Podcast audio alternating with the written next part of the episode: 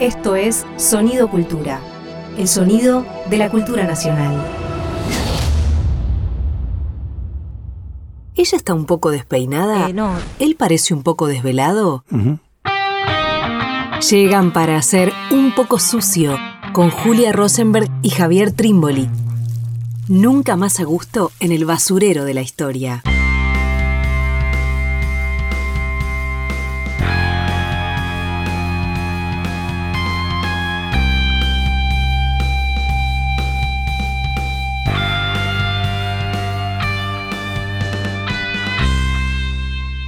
Bienvenidos, bienvenidas a una nueva emisión de Un Poco Sucio. ¿Cómo está Javier Trimboli? ¿Qué tal, Julia? ¿Bien?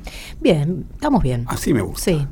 Vamos a hablar hoy de algo que venimos postergando en realidad. Hace rato que teníamos ganas de, de conversar sobre Rodolfo Kusch y finalmente ha llegado la, la, oportunidad de hacerlo, también aconsejados, sugeridos por Karina Arellano, El corazón de Un Poco Sucio y de Sonido Cultura. Y pensábamos hacerlo alrededor de un libro pero bueno, darle vueltas en general también, ¿no? Algunos problemas de este pensador intelectual tan interesante que es Rodolfo Kusch. Mm. Primera vez que lo leo, confieso. Mira, mira yo lo diría que vamos a, a, poner el eje en un libro. Uh -huh. Hay una cosa, a esta altura del partido uno puede decir, de una de las cosas que en un poco sucio, por lo menos yo me enorgullezco, es no haber nunca usado esa forma de la sustantivización de un apellido para transformarlo en jaurechiano, cuquiano, claro. ¿no? todas esas cosas sarmientino. Bueno, no, en un poco sucio hablamos de cosas bastante concretas. No vamos a hacer algo sobre cuchiano, sino que vamos a hablar de un libro en particular. Digo, y quizás un poco contrapunteando con, con, lo que vos planteabas, Juli, porque la obra de Rodolfo Cuy es una obra vasta, Ajá. ¿sí? es una obra compleja. Quiero decir, en un poco sucio le venimos dando vuelta a América Latina mucho. Uh -huh. Y me parece que nunca le habíamos entrado a América Latina con la voluntad de ver si podemos encontrar una manera de entender ¿sí? cuáles son sus, sus pilares, ¿no? Uh -huh. qué es lo que la caracteriza. Y lo que hace, en todo caso, me parece que se podría plantear así mejor, Rodolfo Kusch es arriesgar efectivamente que América Latina se la puede pensar alrededor de algunas categorías, así va a decir él. Claro. Había hallado probablemente las categorías, las categorías de un pensar americano. Claro. Me parece que es recontra interesante ese planteo. Y sí, diría rápido, Rodolfo Kusch tiene una presencia en las universidades nacionales que probablemente en estos últimos años haya crecido, pero uh -huh. durante mucho tiempo estaba totalmente marginado. Absolutamente. Totalmente marginado. Y el libro, que no, todavía no lo, no lo mencionamos, es América Profunda, publicado en, en el 62, pero que se cuenta en la introducción, que es una conferencia que uh -huh. él da en la Universidad de San Marcos de Lima el 8 de noviembre de 1960, un poquito. Sobre la base de esa conferencia se construye el libro. El libro. Y hay una escritura bien interesante, ¿no? Porque vos decías, Javi, venimos dándole vueltas a, a, a América Latina y muy desde la historia generalmente lo nuestro, uh -huh. ¿no? Y acá lo de Kush no está lejos de la historia, está cerca de la historia, pero hay algo también de pensar desde un lugar difícil de encasillar disciplinariamente, ¿no? No es filosofía, no es religión, uh -huh. no es psicología, no es historia. Hay algo de Kush, claro, que es recontra interesante que parece navegar sobre todas esas aguas para poder encontrar lo americano. Totalmente, totalmente. Para ubicarlo perfecto, el libro 1962, el libro previo había sido La seducción de la barbarie, que es de 1953, cuya había nacido en 1922, claro. bien, va a morir en 1979 una vida relativamente corta, breve, pero que como decíamos, con una gran obra. Uh -huh. ¿bien? Me parece interesante primero, porque aparte es, es, notable el movimiento que hace Kush ahí, una de las categorías para pensar lo americano para Kush es la de hedor. Uh -huh. Hedor, lo que hiede, lo que huele fuerte, lo que huele insoportable, uh -huh. lo que huele fuerte, lo que huele insoportable. Lo americano para Kush está relacionado con ese hedor. Hedor que él sin duda reconoce en sus viajes a Perú, en sus viajes a Bolivia, en sus viajes al norte argentino, en Maimará, donde va a vivir cantidad de años, y que contrapone con la pulcritud de Occidente. Mientras que Occidente está obsesionado por la pulcritud y por la higiene, en el pensamiento americano, y yo diría en el vivir americano, vivir que tiene su célula fundamental, en el vivir del indio, así lo plantea, así lo dice Kush, ¿no? la marca es el hedor. Bueno, esa es la contraposición primera que le interesa a Kush y que me parece recontra. Sí, claro, claro. Y a la vez, Javi, marcar esto, ¿no? Que, que te estás marcando, pero no, no quiero dejar de enfatizarlo. antagonismos. Es, es- es un pensamiento, es una búsqueda la que está haciendo Kush, también a través de antagonismos. Digo porque también en un poco sucio venimos pensando desde Sarmiento en adelante, esta figura ¿no? de los antagonismos, que no va a tener la misma vida, la misma resolución, la misma conflictividad que a los Sarmiento, pero que sin embargo los antagonismos van a tener una presencia muy importante en esta búsqueda de lo americano. Hedor y Totalmente. pulcritud es una, vamos a ver que a lo largo del texto aparecen otras. Totalmente. Esto sí, a ver, leo, eh, porque me encanta esta cita. Dice, y el hedor de América es todo lo que se da más allá de nuestra populosa y cómoda ciudad na- natal. Es el camión lleno de indios que debemos tomar para ir a cualquier parte del altiplano, y lo es la segunda clase de algún tren, y lo son las villamiserias, pobladas por correntinos que circundan Buenos Aires. Ahí hay un movimiento que también me parece que es fundamental en Cuyo. Ese hedor indio es el hedor de Atahualpa, ¿sí? y, sus, y sus incas ¿no? a la llegada de los Pizarro, ¿no? y cuando se entrevista brutalmente con ese padre Valverde. Pero ese hedor continúa cuatro siglos después. Claro. ¿sí? Cinco siglos después. Cinco siglos después, ¿sí? Cuatro siglos, cuatro siglos y medio después, sigue siendo el mismo hedor. Quiero decir con esto, para Kush no hay ruptura mayúscula en la gran historia Total. latinoamericana, sino que hay continuidad. Y a la vez de haber continuidad, es el hedor indio, pero también es el hedor del tren. Claro. ¿no? Es también el hedor del tren. Para ponerlo también en palabras que son de Kush. La pulcritud de Occidente entre nosotros es la obsesión de la clase media por la higiene. Entonces, es la sorpresa, el- la incomodidad de esa clase media cuando sube un tren y lo que huele es algo que es otra cosa, ¿no? Que sus desodorantes de ambiente, sus, sus, sus comodidades, sus extractores de aire, hace que pueda desconocer, Claro. sus shampoos, bien, hace que pueda desconocer. Y de repente en un tren siento otra cosa. Entonces hay una, a ver, de vuelta, es del indio al tren. Claro, buenísimo. Y te marco una, una cita en el exordio, o sea, apenas arranca el libro, en el segundo párrafo dice, de ahí entonces este libro que surge de la firme convicción sobre la continuidad del pasado americano en el presente. Totalmente. ¿No? Esto que decías vos, no hay distancia del historiador, ¿no? del científico que está mirando un objeto de estudio. Pensar Atahualpa es casi lo mismo que pensar 1962, lo que está sucediendo. Eso por un lado, y después por otro lado también rápidamente hay una esto de que sea por el olor, ¿no? Que él puede pensar tanto lo americano desde el olor. Hay también como una crítica acerca de lo universitario, lo- el conocimiento positivista ilustrado, ¿no? De Occidente, que también llevó al desconocimiento eh, de ese olor o de ese otro americano. ¿no? Él como, como conoce viajando y metiéndose en esas sociedades, hablando, oliendo, ¿no? Él mismo como eh, huelen los, los indios con los que, con los que convive. eh, hay también toda una crítica a esa construcción de conocimiento, ¿no? Desde el Totalmente, vamos. totalmente. Me parece que hay algo también bueno ahí de su propia, su propio pensamiento. Está bárbaro, está bárbaro. Ahí me, me genera esta. Claro, es un texto América profunda, ra- o sea, es tonto decirlo, optimista, ¿no? La impresión es que esos indios de Atahualpa o esos indios de Moctezuma no han sido derrotados. La historia pequeña, va a decir él, la historia pequeña, la historia meramente fáctica, puede decir que han sido derrotados, pero no han sido derrotados porque subyacen la experiencia moderna de América y la limitan, la restringen, la, se infiltran. No, la impresión de que eso que ha sido derrotado no está del, no solamente no está del todo muerto, está muy vivo. Y sigue vivo, por ejemplo, en un tren. Y el hedor, de vuelta, está buenísimo como tema de conocimiento. ¿Qué lugar ocupa el, olfal- el olfato en el conocimiento? Para Occidente, ninguno. Sin embargo, acá ocupa un lugar importantísimo. Perdón, algo que no le gustaría mucho a él, pero yo le hago lo mismo. Gran capítulo del libro La Tierra Purpúrea de Guillermo Enrique Hudson, que está muy de moda ahora, Guillermo Enrique ¿En serio? Hudson. Y bueno, hay un montón Mirá. de producciones sobre Hudson Wow. ahora, hay una película de Itela, el libro de Vitagliano, hay muchas cosas sobre Hudson. Y hay un capítulo maravilloso que se llama Mugre y Libertad. Buenísimo, él es un inglés, llega a un rancho en Uruguay, primeramente le genera como cierto impacto, porque ve que la mujer está muy sucia, que los chicos chapotean en el barro, que está todo abandonado, hasta que finalmente descubre que ahí no solamente está la libertad, está la felicidad. Claro. Entonces él dice, wow, terminé casi como enamorado de esa mujer. Mugre y felicidad, mugre y libertad. Parecido un poco sucio, podríamos llamarlo por ahí también, ¿no? Bien, pero continuemos, por favor. ¿Por dónde seguimos, no? ¿Por dónde? A ver, a mí me... me, me ¿Cómo entiende él esta obsesión por la, por la higiene, por la limpieza, por la pulcritud? Ah, bien. No, yo lo vería por ese lado, ¿no? Si Occidente vive obsesionado por la pulcritud, es porque le tiene pánico al hedor. Le tiene pánico al hedor. El hedor, ¿de qué está hablando? De la intemperie. Ujú. Hieden aquellos que viven en la intemperie. En la intemperie, sin protección, por fuera de la ciudad.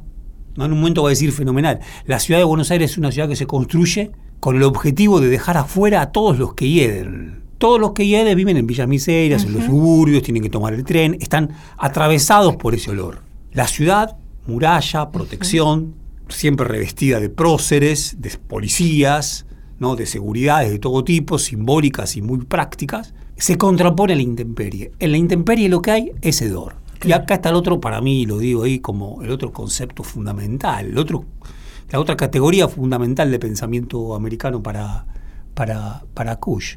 El indio se encuentra frente a frente, cara a cara, se atreve ante la ira de Dios.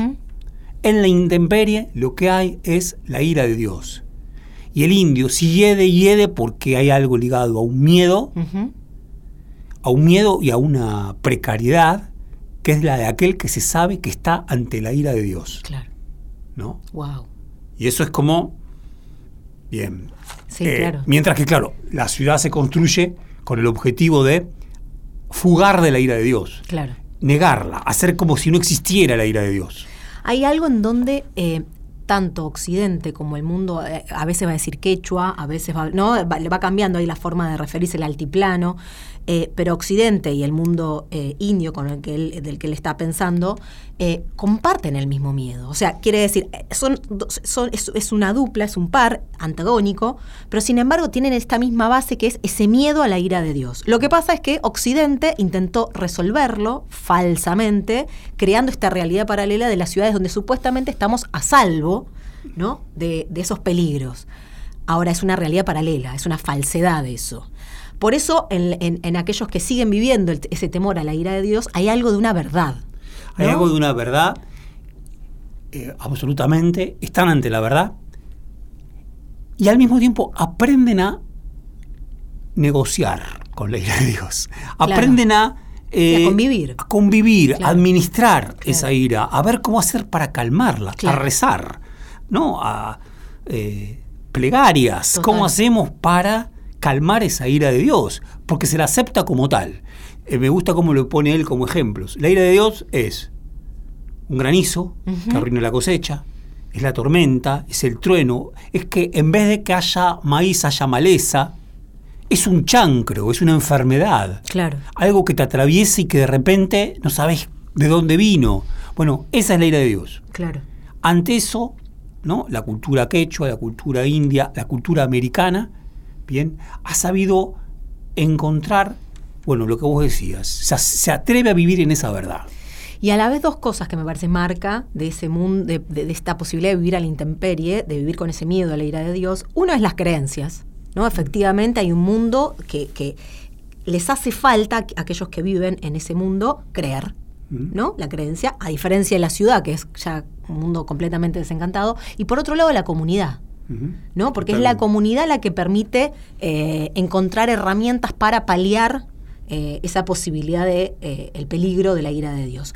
En cambio, las ciudades, individuos. ¿no? Solamente Digo, individuos. como que ahí también se arma contraposición entre un mundo y otro, donde claramente la valoración de Cushi, me parece que ahí también, a diferencia de, de otros autores, hay una valoración, por eso también es optimista en- o no pesimista, hay una valoración positiva en ese mundo que logró sobrevivir tanto tiempo, ¿no? Totalmente. Y que puede además absorber el otro. Sí, yo, que puede a la vez absorber al otro, claro, claro. Sí, sí, me parece que es el... el- a mí, me, vos sabés que cuando lo, lo- bueno, partes lo releía y le prestaba más atención, que me vino realmente muy bien, me acordaba de, de- de lo- de Benjamin, cuando Benjamin plantea esta cuestión de, eh, para la, la tradición de los oprimidos, el estado de, excepción es la única ley.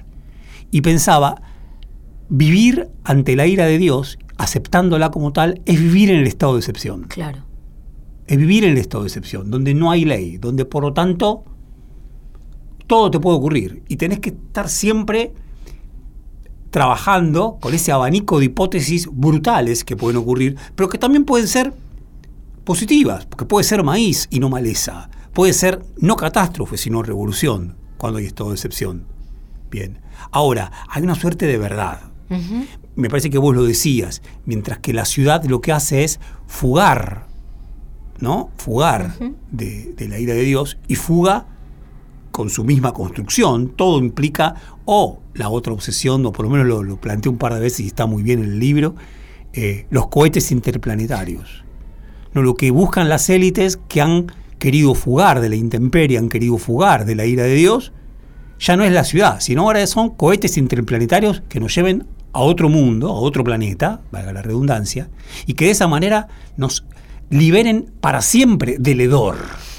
¿No? Como si, si quedara algún resto de hedor, Claro. bueno, ya está, de esta manera zafamos. Claro. Ahora, de vuelta, y por eso me parece que es interesante en este sentido, lo de Cuyo es un pensamiento sobre América profunda, sobre los- el quechua, sobre los indígenas, sobre esa América de tan larga data, pero también lo es sobre las multitudes que suben a los trenes.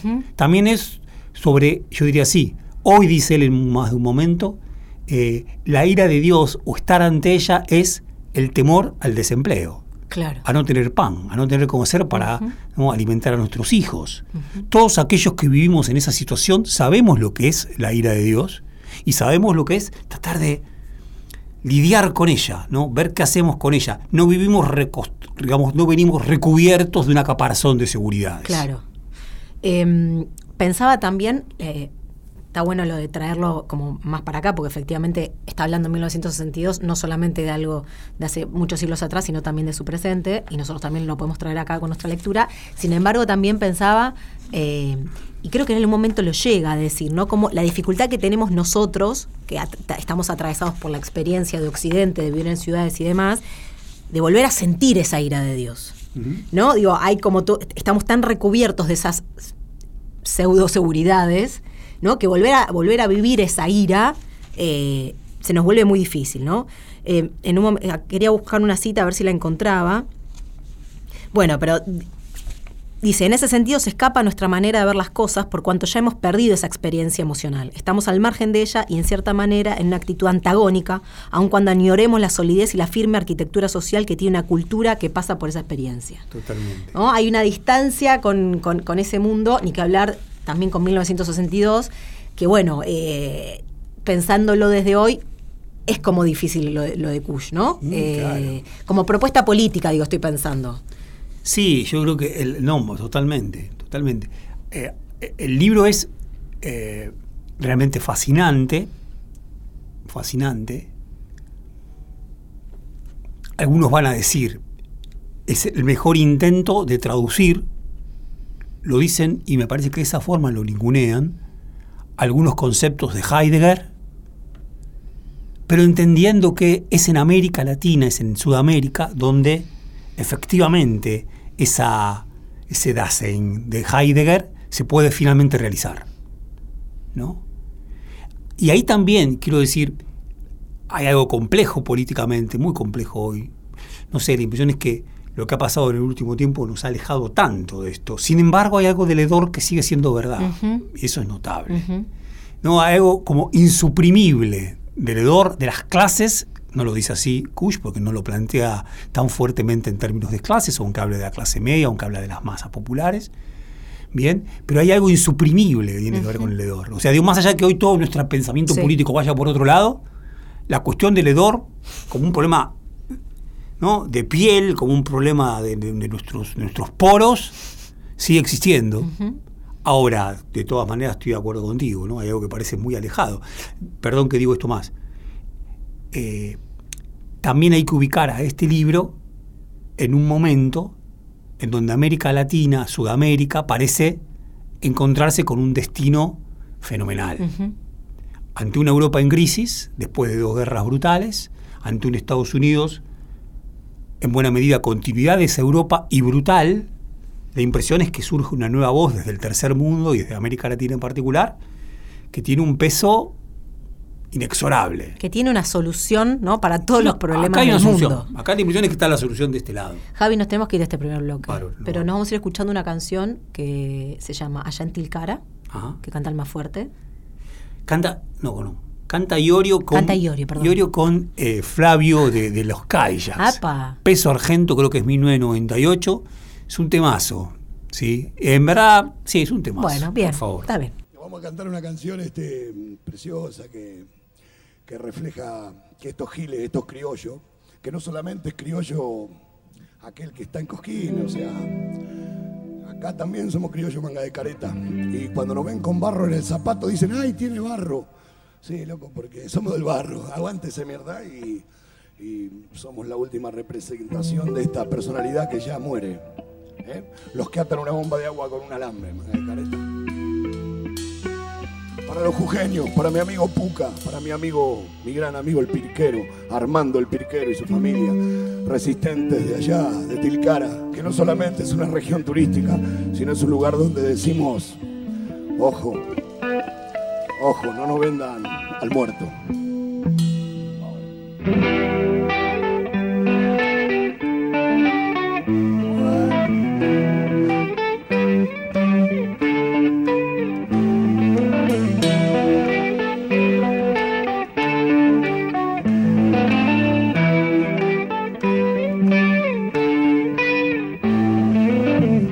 Amanecí allá en Tilcara con los amigos de la indiada.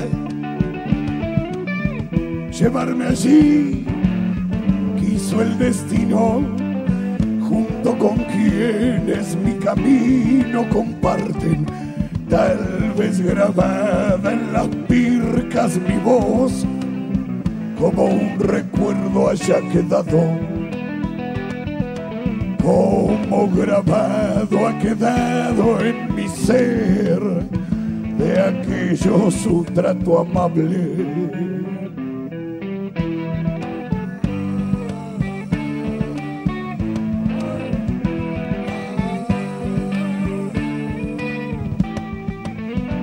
Anochecí allá en Tilcara con los amigos que entre la indiada tengo y fui feliz, grata experiencia al compartir su solitaria resistencia.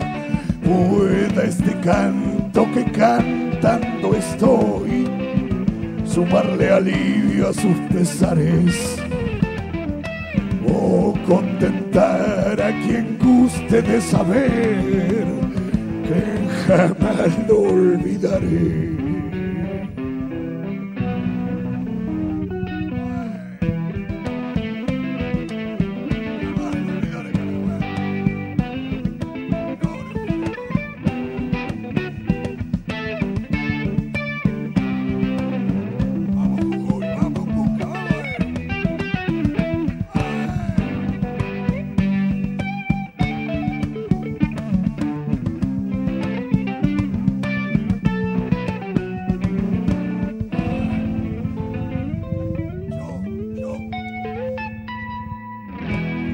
Me despedí de madrugada de quienes a cambio de nada me asistieron.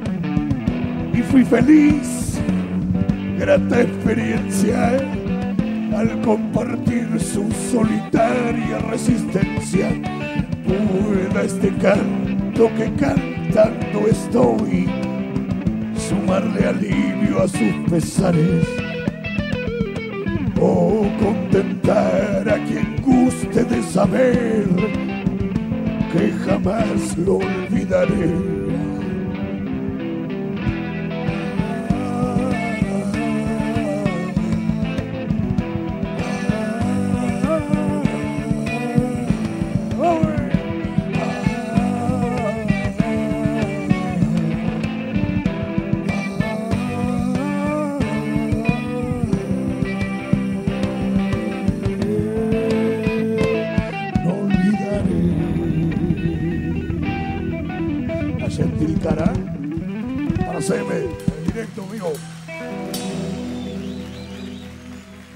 Patria archivera. La patria archivera. ¿Estamos seguros los argentinos que en el fondo no somos huérfanos de patria? ¿Puedes estar enamorado de tu patria? ¿O te vas a acomodar o no crees en tu patria? Perdiste el sentido de patria. Se te murió la patria. No digo todo, pero... Y hay un reduccionismo del patriotismo a ideologías. ¿no? Patriotismo es la expresión del pueblo. Y sobre esto subraya un filósofo nuestro, jujeño, que hay que reencontrarlo, Kush. Kush es el hombre que puso al pueblo en el medio, al pueblo como sujeto de desarrollo de un país. Kush es el que elabora mejor lo que es una filosofía del pueblo, una política del pueblo. Es eh, fuera de todo partido, vale para todo, ¿no? Pero vale para la patria. Bueno, estábamos escuchando, creo que la voz es medio, ¿no? Reveladora. Reveladora, claro. Creo que no hay nadie que escuche un poco sucio que no identifique esa voz. El Papa Francisco. Hablando de Rodolfo Cuyo. Yo tengo anotado el día que una alumna, dando clase yo en el profesorado, citó al Papa Francisco y por primera vez, o sea, nunca había escuchado a una alumna que citara como estoy de acuerdo con esto que voy a citar. Hay una al verdad Papa". acá, claro. Fue, fue como una situación inédita en la cultura. ¿Y te Fue en, el año, fue en el año 2015, llama, la alumna se llama Lara, en el año 2000, octubre del 2015. Y a propósito de que lo citó. no me acuerdo, Ah, pero lo citó, y claro. fue genial. Bueno. Y estamos citando al Papa, no Estamos citando al sucio. Claro, y además es bien interesante porque creo que en toda América Profunda, si no me equivoco, no, capaz estoy tirando una máxima sin, sin mucho sustento, pero no habla de pueblo, Habla de masas. habla de masas. Habla de masas. Hay otros libros en donde sí aparece el Claro, pueblo. claro. Acá es más masas. Y acá es el pueblo, ¿no? Sí, Como, eh, bueno, recontra interesante que el Papa lo tome así, porque efectivamente el Papa también viene en ese intento de América Latina colocarla en otro lugar. ¿no? Eh, y a sus sujetos. Totalmente. ¿no? Hay un sujeto particular latinoamericano eh, sobre el que el Papa viene pensando mucho y también algo que eh, quizás es tirarlo un poco de los pelos, pero me parece que bien vale, eh, en su vínculo con la naturaleza. ¿No? El Papa también viene ahí haciendo como un trabajo que en este libro no aparece tanto, pero bueno, en este convivir Sí. eh, con, con- con su, con su comunidad, eh, por fuera de la ciudad, en un momento va a decir la cultura urbana y la cultura agraria. Claro. ¿No? Eh, bueno, me parece que ahí hay varias cosas para tomar de Kush que se vinculan con el Papa. Con el- tal cual. Y yo diría, para mí, Juli, la ira de Dios para Kush es la naturaleza desnuda. Claro. Es, ¿no? El granizo, la tormenta, es la naturaleza, es el terremoto, es el movimiento sísmico, es la naturaleza cuando aún, cuando no ha sido domada. Claro. El problema es que Occidente, en esa voluntad de domar, lo que hace es buscar suprimirla, Claro. explotarla, eh, avasallarla. Mientras que en la cultura quechua, mientras que en la cultura india americana, plantea Kush, lo que hay es una idea de convivir con ella, Claro. aprender de ella, calmarla, Claro. pero no en función de avasallarla, Claro. sino encontrar una manera de conjurar sus peores efectos. Y lo genial me parece también es que en este libro, al menos, eh, Kush al catolicismo lo toma también como parte de esa avanzada de Occidente, ¿no? Eh, todo el tiempo está pensando que hay un problema enorme en el desencantamiento del capitalismo, del avance de Occidente, y ubica al, al- al catolicismo como parte de esa avanzada. Hay una búsqueda de lo espiritual, de la creencia, pero que nunca es igual al catolicismo, y acá es el Papa, el que termina dando la vuelta al pensamiento de Kush, ¿no? Ahí hay como una, un retomar desde lo más alto de la Iglesia Católica a un, a un pensador que obviamente veía el problema de la no creencia, del agnóstico, del desencantamiento, pero por otro lado, ¿no? Me parece tal cual. Ahí habría que pensar el Papa, lo atento que está ya en el siglo XXI a esta crisis civilizatoria occidental. Claro. Y evidentemente Bergoglio lo leyó a Kush. En Kush hay varios guiños bien interesantes hacia el peronismo. Eh, para Kush, Perón y el peronismo y sus masas herían, eran hedor. Y ese fue el problema con el peronismo. No está muy interesado en el plan quinquenal, no está muy interesado en, en- en, digo, en políticas concretas, pero lo que está interesado son en esas multitudes, en esas masas, en ese encuentro entre Perón y las masas en la Plaza de Mayo, en ese hedor. Bien. Evidentemente, ahí el Bergoglio estuvo muy atento a esa lectura, que además también podríamos decir, Kush no es un revolucionario. No. Y la idea de revolución no ocupa un lugar en su obra. Más bien lo que está buscando es la posibilidad de conciliar. ¿Conciliar qué cosa? Bueno, ante todo conciliar al hombre, dice él así, hombre masculino, pero está pensando en, en la, en la especie, básicamente a la especie con la naturaleza y con la ira de Dios. ¿Cómo hacemos para que eso se concilie? Claro. No para que se rompa. También incluso, ¿cómo hacemos para que de Occidente tomemos? Claro. Bien vale que haya una constitución a lo occidental. El problema es que esa constitución esté pensada y esté hecha en diálogo con los descamisados. Claro. Lo voy a decir así. Claro. El problema sería que haya una constitución solamente europeizante que desconozca a los descamisados. O que quiera meramente subsumir el O que- hedor. tal cual. ¿no? O que quiera aplastar el hedor. Claro. Tal cual. Estás escuchando un contenido del Ministerio de Cultura. Seguimos en un poco sucio. Me estaba distrayendo. Porque hay muchas. hay- tenemos ganas de leer varias partes, Sí, ¿no? Porque no, es muy interesante, ¿no? Y aparte a veces da la sensación que el libro como que se repite, pero cada vez que repite alguna idea le agrega algo nuevo y, le da la otra capa de sentido, ¿no? Entonces, es, mu- es muy lindo de leer también en ese sentido, a pesar que tiene algunas partes quizás para quienes venimos eh, acostumbrados a la lectura papers, eh, quizás un poco herméticas, eh, pero, pero es, es- es muy recomendable la lectura, ¿no? Muy recomendable. Muy recomendable. Ahí, ahí, Julia, me- quedaba algo a partir de lo que vos planteabas. Hay un análisis muy preciso, porque muchas veces el libro deviene más en, si se quiere, como dice el Papa Francisco, en filosofía que en historia, eh, entre- del encuentro entre Atahualpa y el padre Valverde. ¿no? Atahualpa, el padre Valverde que llega con los Pizarro, y que lo que le dice el padre Valverde es, presta atención, escuchá, dice así, escuchá lo que dice la Biblia. Es una escena fenomenal de la historia. Eh, Atahualpa agarra ese libro, se lo pone en el oído y dice, no me dice absolutamente nada, y lo tira. El análisis casi que huye es maravilloso, porque lo que dice es, claro, para el americano, para el pensamiento indígena, Dios se manifestaba y decía, Claro. como se había manifestado y había dicho Jehová ante Moisés. Entonces dice, ¿qué es esto de un Dios que ha dejado de decir? Incluso el problema del padre Valverde, que le sale como un lapsus en donde le dice, escuchá, como si todavía pensara en la ira divina. Claro. Y le dice, claro, España estaba más ligado a la ira divina Claro. que a los nuevos tiempos modernos que se estaban configurando, descartes a la cabeza. Claro.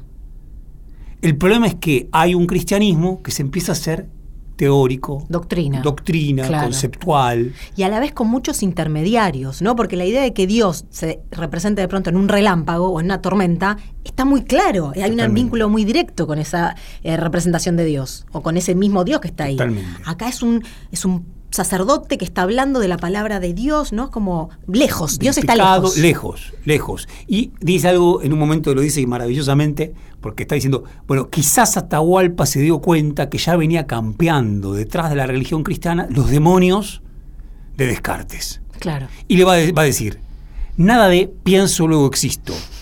Existimos y por eso tenemos la posibilidad de pensar. Primero existimos. Buenísimo. Bueno, y eso también es América, ¿no? Claro. Eh, Javi, hablábamos antes, en el primer bloque, que el libro está compuesto por esta serie de antagonismos, ¿no? Decíamos el hedor, la pulcritud, eh, Occidente, mundo quechua, mundo indígena. Bueno, hay también un antagonismo clave en, en- en lo que elabora Kush, que tiene que ver con el estar y el ser. Sí. El ser y el estar como parte también de este binomio entre Occidente y mundo indígena. Totalmente. Y que también tiene que ver con parte de la solución. ¿no? El estar como ligado a una larga permanencia y el ser como algo mutable. ¿no? Bueno. Sí, sí, ese creo que es un gran tema, ¿no? Y, y que dialoga mucho con la filosofía europea también, Sí, ¿no? a mí- yo lo, lo- lo- lo pensaría de esta manera, ¿no? Eh, ante todo el americano en el mundo está. Es el mero estar, en el aquí y ahora. Está. No pretende llegar a ser alguien. No pretende llegar a ser alguien. Está. Y está ante la ira de Dios. Está, está, perdón, en la búsqueda del pan, la búsqueda del alimento. No pretende más que eso. No pretende más que eso. Y ahí construye la vida, en ese estar. Mientras que, dice, plantea Kush, Es una larga historia, pero sin embargo es una larga historia que se acelera en el siglo XVI y aún más después de la Revolución Francesa. Ser alguien como la búsqueda imperiosa que gobierna Occidente. Ser alguien. Individual. Ser alguien individual. Ser alguien ir en busca siempre de otra cosa. O sea, Meritocrático. eh, ¿Cómo? Meritocrático, diríamos hoy. Eh, el caballo, la rueda, el tren, Colón, el mercader, ir en busca de nuevos mercados, ser alguien en busca de algo nuevo, permanentemente, permanentemente. No soportar el estar. Claro, No soportar el estar. claro. Claro, en un punto dice, y me parece que después eso lo traduce en cuestiones muy concretas y fan- fantásticas. Dice, uno puede ver el estar, entre otras cosas, cuando no tenemos ganas de ir a trabajar. Cuando no tenemos ganas de ir a trabajar, porque preferimos estar tomando mate frente al río antes que tener ¿no? la disciplina laboral. Claro. Viene a, a- a lo, a lo- a lo anglosajón, a lo protestante. Todo es disciplina laboral, todo es un esfuerzo bien productivo que entre nosotros no pega. Claro.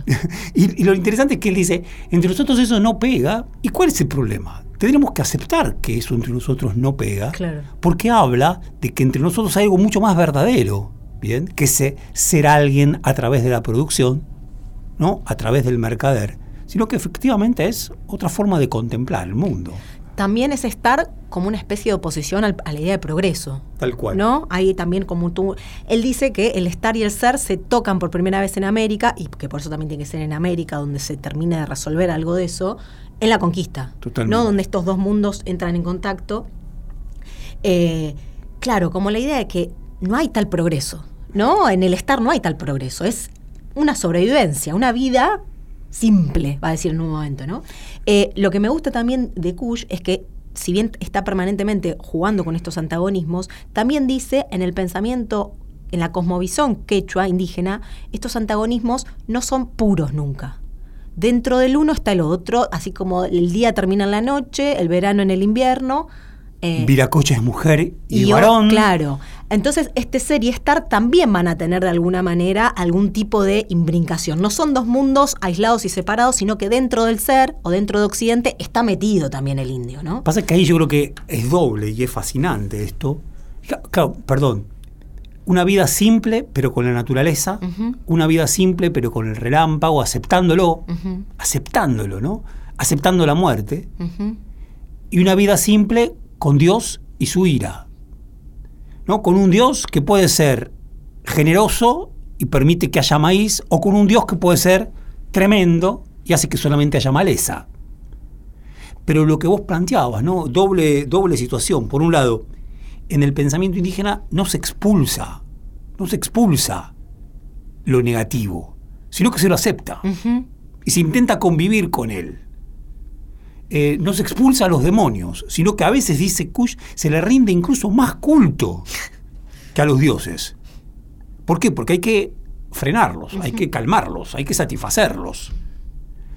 Mientras que lo que hace Occidente es expulsar Claro. permanentemente. Expulsa el mal, expulsa el diablo, expulsa, en su momento expulsó el sexo y expulsa la muerte. Todo lo que se le vuelve insoportable se lo saca de encima. Expulsa a los indios. Claro. expulsa a los cabecitas.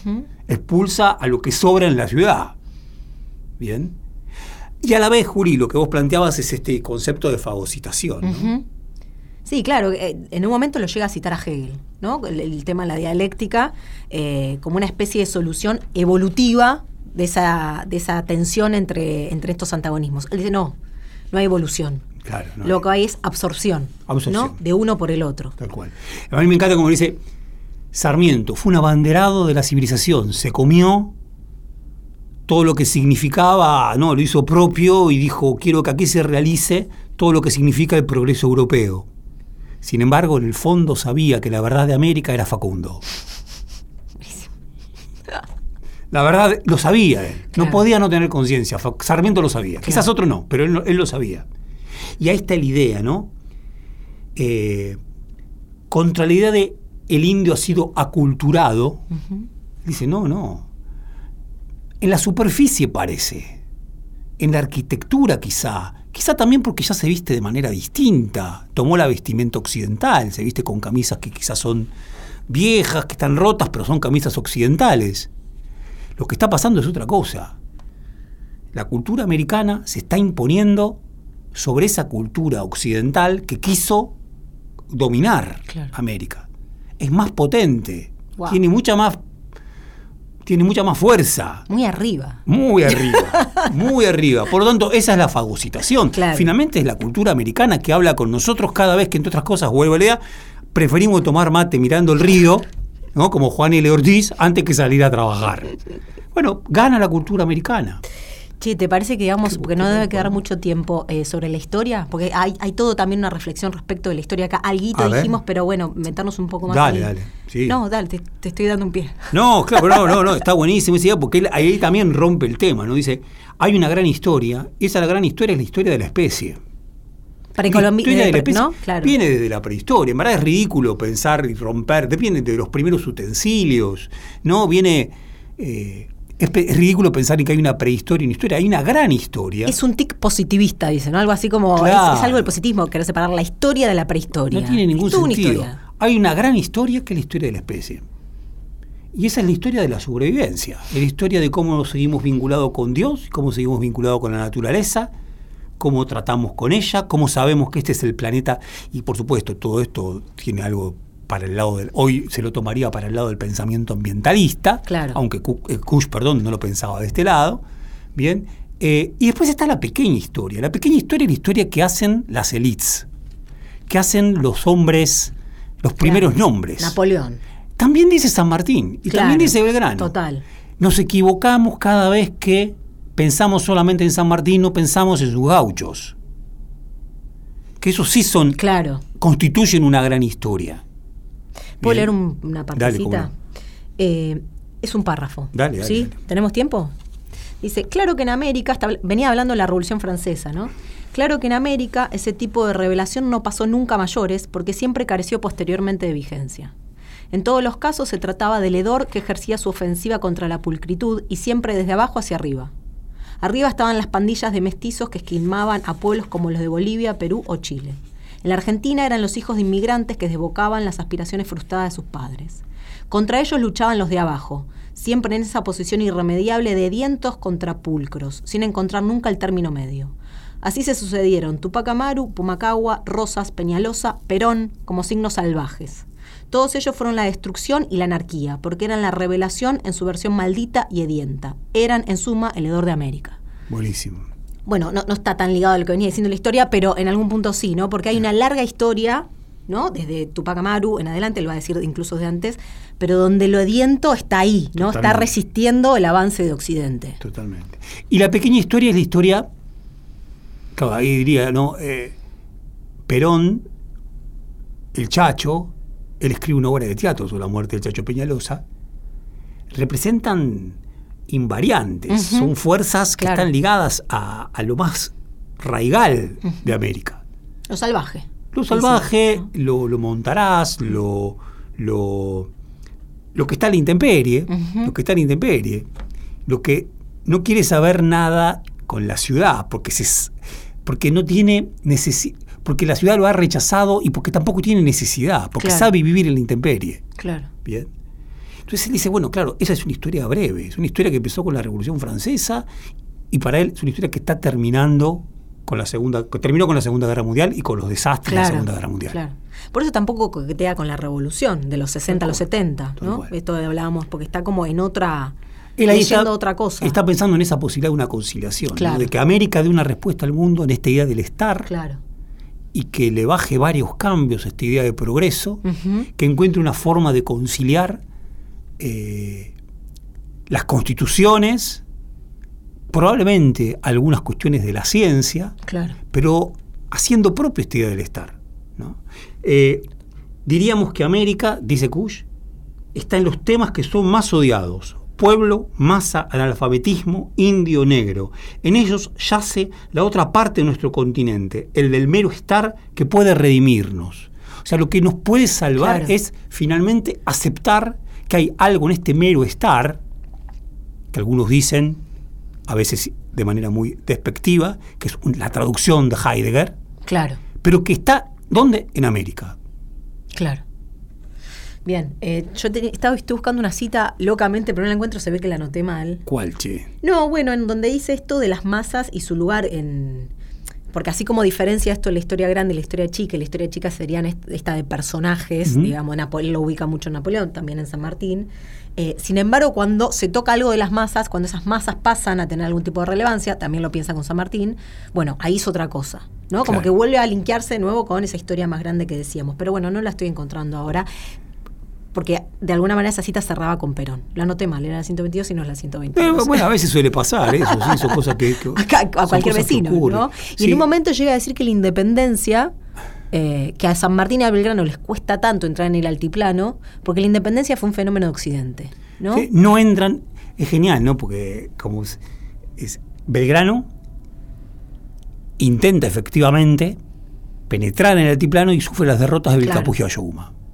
¿No? Es el espíritu de Occidente que a través de Belgrano Claro. intenta hacer algo y fracasa. San Martín se da cuenta que por ahí fracasa, entonces dice, voy a ir por Chile, Chile, Lima, pero dice, San Martín no puede, Libera de la costa. no puede Claro. con el altiplano. No puede con, puede con Lima, Claro. que Lima, por supuesto, es la occidentalización del Perú. Pero lo que no se puede acceder es al altiplano. Hay ahí como Claro. una verdad ¿no? en la que la historia de Occidente no logra subsumir.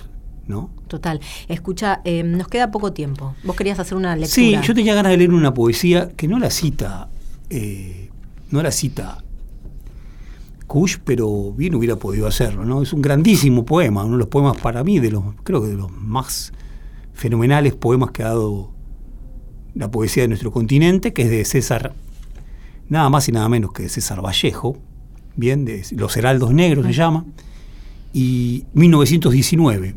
Y dice así, hay golpes en la vida tan fuertes, yo no sé, golpes como del odio de Dios, como si ante ellos la resaca de todo lo sufrido se emposara en el alma, yo no sé. Son pocos, pero son... Abren zanjas oscuras en el rostro más fiero y en el lomo más fuerte. Serán tal vez los potros de bárbaros atilas o los heraldos negros que nos manda la muerte son las caídas hondas de los cristos del alma, de alguna fe adorable que el destino blasfema. Esos golpes sangrientos son las crepitaciones de algún pan que en la puerta del horno se nos quema. Y el hombre, pobre hombre, vuelve los ojos como cuando por sobre el hombre nos llama una palmada, vuelve los ojos locos y todo lo vivido se emposa, como charco de culpa en la mirada. Hay golpes en la vida tan fuertes, yo no sé. Mariatti hace una lectura maravillosa de, este poema y dice que lo que logra hacer César Vallejo 1919 acá es dar con la voz del indio. Wow. ¿Por qué? Por una cuestión de un, de un pesimismo. Claro. De un pesimismo que es el de aquel que se sabe ante la ira de Dios, Claro. ante la excepcionalidad. Se sabe que no está resguardado, que no hay nada que los resguarde del todo. Eh, va a decir en un momento Kush, todo esto que yo estoy planteando huele a pesimismo, pero no lo es, porque en el fondo acá está la posibilidad de salvación. Claro. En esta aceptación de que hay golpes en la vida tan fuertes, aceptar esos golpes, hay una manera probablemente de salvarnos desde América. Wow. Wow. Eso es lo que hace que parezca tan lejano a nosotros donde uno dice, Y a la vez ganas de agarrarse. ¿Cómo, cómo? Y a la vez ganas de agarrarse. Van a agarrarse. Ahora, la cita anteriormente que leíamos es esta, ¿no? Eh, porque diríamos que América está en los temas que son más odiados. Hoy estos siguen siendo los temas más odiados Claro. en el siglo XXI. Pueblo, más analfabetismo, indio, negro. Son los temas más odiados. Es la, la, la, la gran historia. La gran historia. ¿No? Bien, que aquí permanece. Bueno. Hemos llegado al final de este Un poco sucio. Nos vamos a seguir agradeciendo a Lucía de Llenaro, Karina Arellano, a Blas Espejo, a Cristian del Giudice, espero haberlo dicho bien. Y nos vamos escuchando Niña de Tilcara de Intoxicados. Wow.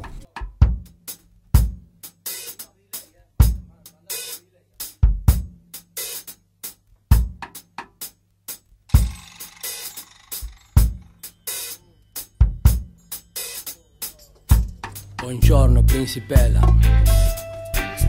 Good morning my lady.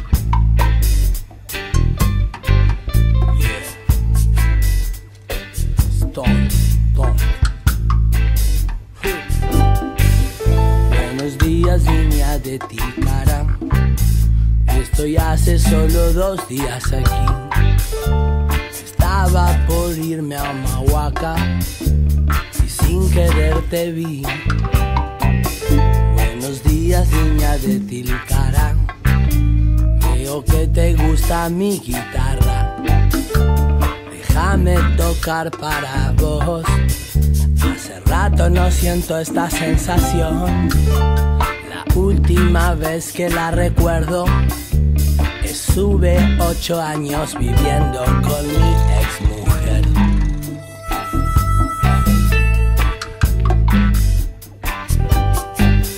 Buenas tardes, niña de Tilcara. Esto es algo que no puedo creer. Con los pies en el río, frente a la quebrada. Vos el camino el sol está justo y el mate también. Pero estoy confundido. No sé qué debo hacer. Tengo un grupo en Buenos Aires con amigos. Tengo que volver. Debería volver. Esto es perfecto es perfecto, es perfecto.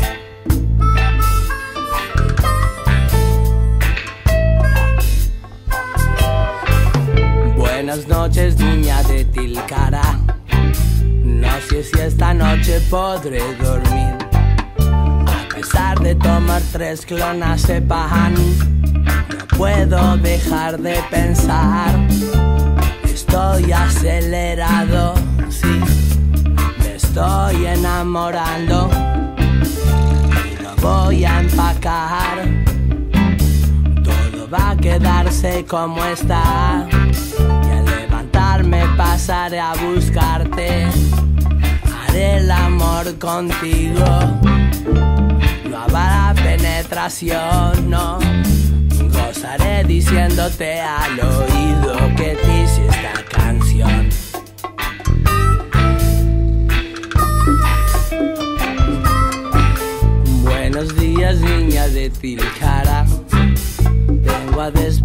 despedirme, pronto me voy. Es que siempre me alejo de la gente que quiero. Pero lo único que espero es volverte a ver en enero. Enero tilcareño enero tilcareño, quebrada y voz.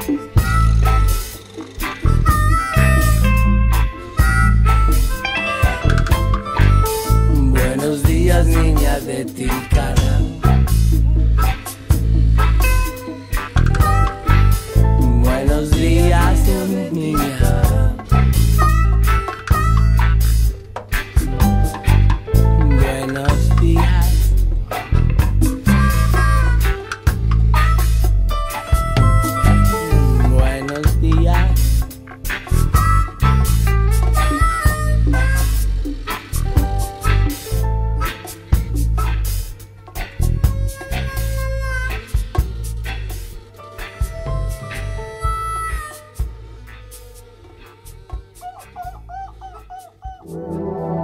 Fue una producción del Ministerio de Cultura.